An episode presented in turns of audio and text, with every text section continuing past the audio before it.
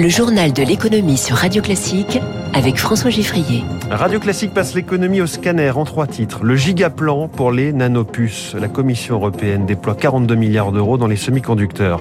La bonne santé des banques françaises qui devraient annoncer des résultats annuels records.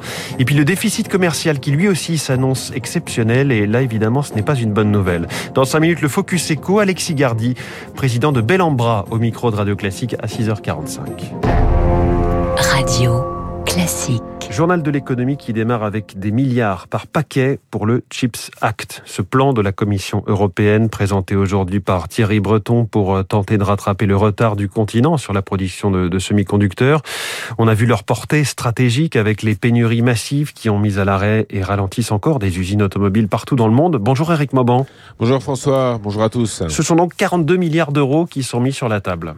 Pour Thierry Breton, commissaire européen au marché intérieur, il s'agit d'un investissement absolument majeur. La pandémie et les tensions avec la Chine ont mis en évidence la nécessité de garantir la sécurité d'approvisionnement des usines européennes. Dans cette activité, l'Europe a baissé la garde, bien qu'elle soit à la pointe de la recherche dans ce domaine. Bien sa part de marché se limite à 10% de la production mondiale.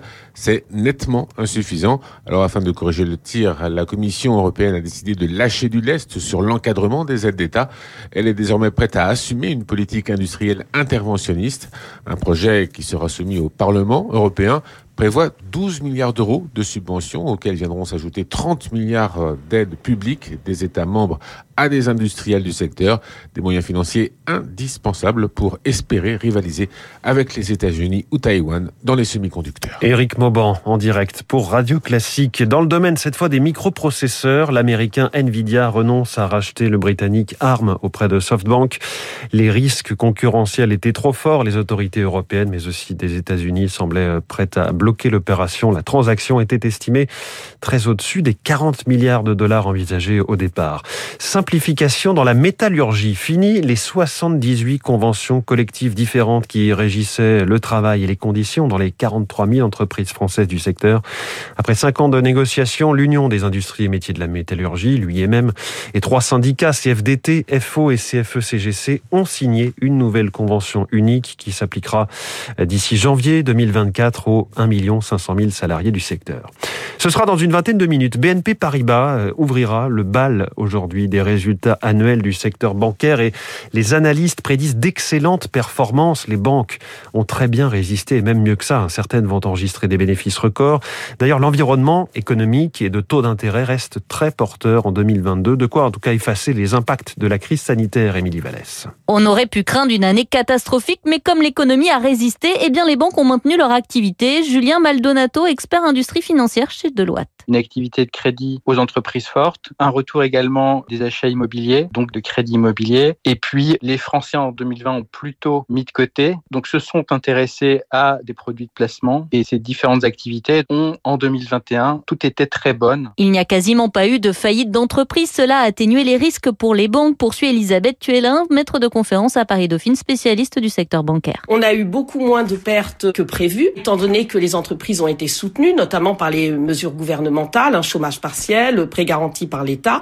En plus, dans l'activité banque d'affaires, on a eu énormément d'activités de fusion-acquisition. Donc quand les banques ont des clients qui réalisent des fusions-acquisitions, bah, elles touchent des commissions. Et puis les banques ont aussi assaini leur modèle économique et restructuré leurs coûts grâce notamment à la digitalisation. Il y a énormément d'économies, notamment au niveau des frais de personnel, au niveau des agences, parce que les agences bancaires, c'est quelque chose qui coûte cher. Donc les banques gardent quelques agences, effectivement, mais euh, essayent de réduire leur implantation. Des transformations accélérées par le Covid, mais engagées par les banques depuis des années.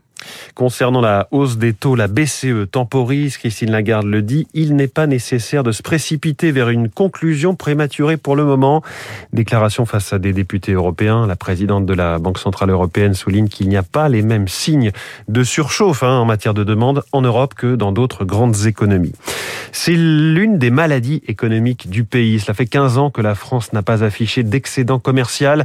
L'année 2021 va poursuivre la mauvaise série. On attend là aussi les chiffres pour le mois de décembre euh, ce matin, mais tout le reste de l'année a été catastrophique en la matière.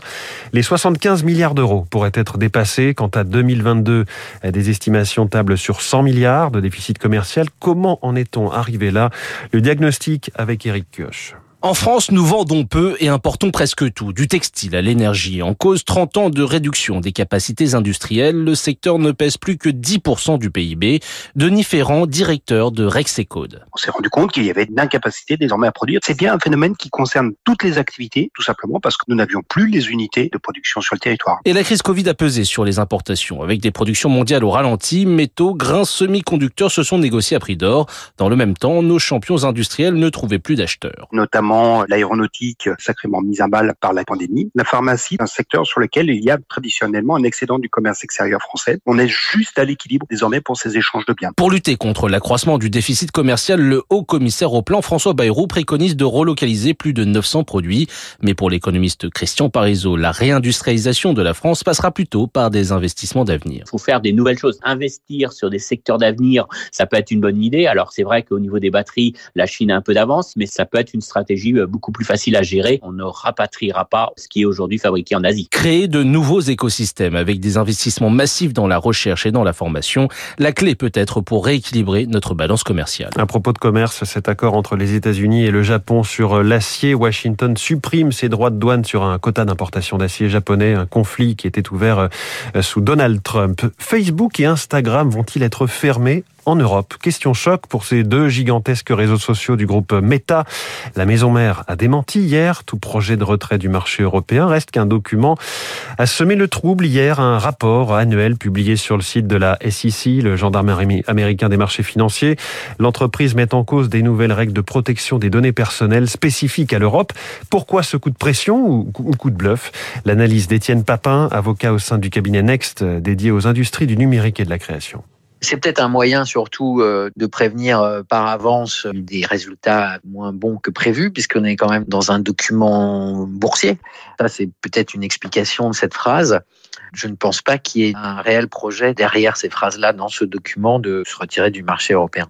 Une entreprise qui commencerait à vouloir euh, se retirer d'un marché tel que celui de l'Europe au prétexte que la loi ne lui convient pas, courait le risque de devoir se retirer petit à petit de plein de marchés dans le monde et de se recroqueviller réalité sur son marché local, ce qui ne fait pas tellement de sens, à mon avis, pour ce type d'entreprise. Une bataille autour de Matrix et du dernier volet de la saga Resurrections, sorti juste avant Noël. L'un des coproducteurs, Village Roadshow Entertainment, porte plainte contre Warner Bros, lui reprochant d'avoir diffusé le film sur sa plateforme de streaming, HBO Max, en même temps qu'il arrivait dans les salles. Je vous en reparlerai tout à l'heure dans les spécialistes à 7h40. Les marchés financiers. À Tokyo, le Nikkei est en ce moment en progression de 0,20%. Le Dow Jones totalement stable hier, 35 091 points. Le Nasdaq a reculé de 0,58% et le CAC a progressé de 0,83% à 7009 points. Il est 6h40.